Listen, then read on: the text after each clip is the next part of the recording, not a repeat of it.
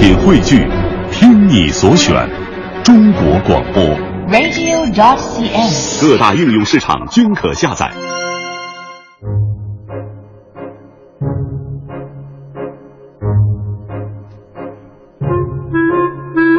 好，欢迎各位来到今天的大明脱口秀，我是大明。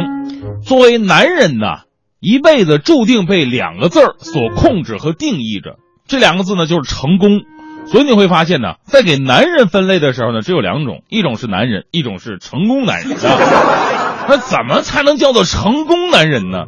以前欢欢也问过我同样的问题，啊，呃，大明，你觉得什么样才是成功的男人呢？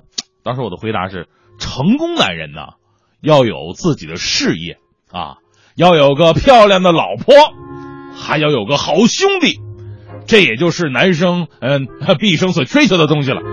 结果这个欢欢对我说：“那大明你知道吗？从前在宋朝的时候，有个卖烧饼的，他有自己的事业，也有漂亮老婆，还有个好兄弟。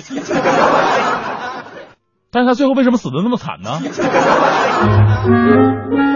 欢欢，你能不不总接我拆我台什么玩意儿？我说我说成功男人是你这不武大郎干什么玩意儿？所以呢，对成功男人的定义还应该再具体一点。当然，有人是这么说的：什么是成功男人呢？成功男人就是拿沙特工资住英国房子，用瑞典的手机戴瑞士的手表娶韩国的女人，开德国的轿车坐美国的飞机，喝法国的红酒，吃澳洲的海鲜，抽古巴的雪茄，穿意大利的皮鞋，看奥地利的歌剧，买俄罗斯的别墅，雇菲律宾的女佣，配以色列的保镖，洗土耳其的桑拿，听大明的节目。很多时候呢，我们都是通过一种结果。或者是一种表象来定义这个人是否是成功的，然后用成功的定义决定一个人的价值。那么这个世界上，我们可以想象一下，绝大多数人都应该是不成功的，因为大多数的人都听不到大明的节目。接下来我想说一场刚刚发生过的足球比赛，也许会改变我们的一些观念。北京时间十一月十六号凌晨，二零一六年欧洲杯预选赛 E 组的一场比赛。也是一场毫无关注点的比赛，圣马力诺主场是零比零战平了爱沙尼亚。比赛结束之后呢，圣马力诺全队进行了疯狂的庆祝。好啊，开心死我，喝酒！可能很多朋友纳闷啊，哎，疯了吗？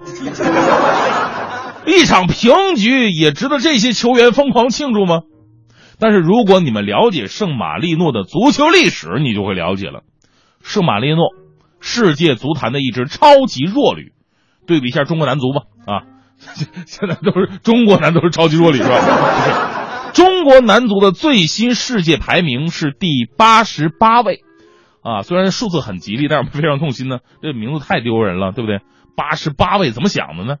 但是其实你只要看一下全部的榜单，你就会好受很多了，因为一共有二百零八个国家，所以这么看，八十八位，哎。中国男足在世界还是中上游水平啊。那么在二百零八个国家里边，圣马力诺的排名是多少呢？排名在二百零八位。所以历史证明了，中国男足的坚强后盾并不是中国足协，而是圣马力诺。所以这场比赛啊，之前没有人认为他们能够取胜，而在此之前，他们已经在国际比赛中遭遇到了创纪录也是特别尴尬的六十一连败。你想想，足球比赛六十一场比赛全输，连个平局都没有，一分没拿到，确实是惨绝人寰的。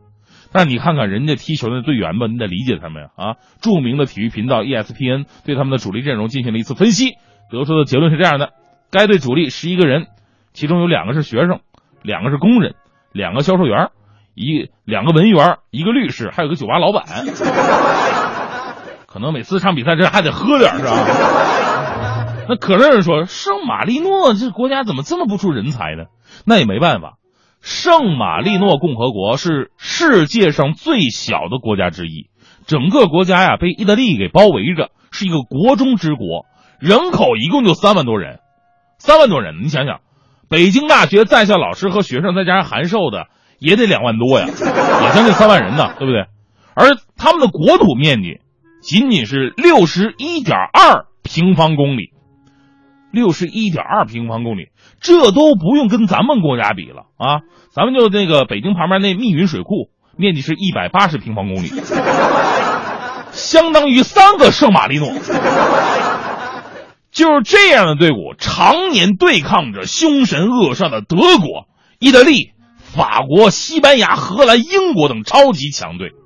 如果用我们所谓的成功的定义，那么这支队伍永远都不会成功。他们这些队员都是蜘蛛侠，怎么讲？Spiderman。其实何止是足球啊，篮球也是如此。美国 NBA 篮球比赛，大家伙都喜欢看。六十多年的 NBA 历史，最长的球队连败记录是一一赛季的骑士队所创造的。那时候骑士队的王牌詹姆斯转会走人了，去了热火，所以呢，他们一共连输了二十六场，二十六场连输已经很惨了。但是在美国大学联赛里边，二十六这个数字完全不够看。加州理工，美国理工科的名校。他们在联赛中的连败场次是惊人的，我都不好意思说三百一十场，整整二十六年一场球没赢过。还有比这更惨的篮球队吗？一直到二零一一年，加州理工终于迎来了他们历史性的时刻，在那场比赛当中，他们最终是四十六比四十五，一分的优势，惊险的击败了现任美国总统奥巴马曾就读过的西方学院。惊险又惊喜的迎来了他们二十六年以来的首场联赛胜利。本来啊，在别人看来是一场无所谓的比赛嘛，对于他们就是最幸福的事儿了。全队上下疯狂了，攒了二十六年的香槟那天全都喝光了。不知道以为夺冠啦，一看成绩单，哦，垫底了。所以，再让我们反思一下我们所谓的成功的定义。每个人由于环境和条件的限制，不可能都会达到同一个高度，但是可能付出的坚持和努力都是一样的，甚至是反比。所以说，成功一定是我们所追求的吗？难道成功就会带给我们真正的快乐吗？如果你不能像他们一样成功的话，你就不去做任何事情了吗？我在十二月十二号，就是下个月十二号，我在温州啊，将会上演我全国脱口秀专场巡演的第一场。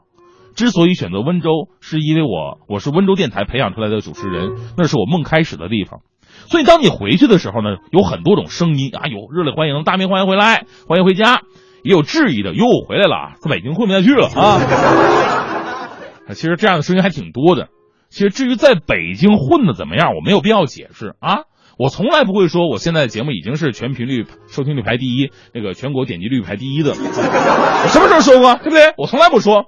你说我不说黄花，你也不帮我吹一下，我从来都不说这种话，对不对？但是对于成功，我想说，我本来就不是一个成功的人，千万不要拿成功的定义玷污了我们所追求的梦想。所谓的成功，只是别人看你的眼光而已，而梦想才是真正带给你快乐的东西。如果要定义的话，我只是一个一直在追求梦想，而且从中获得快乐的人，像圣马力诺一样。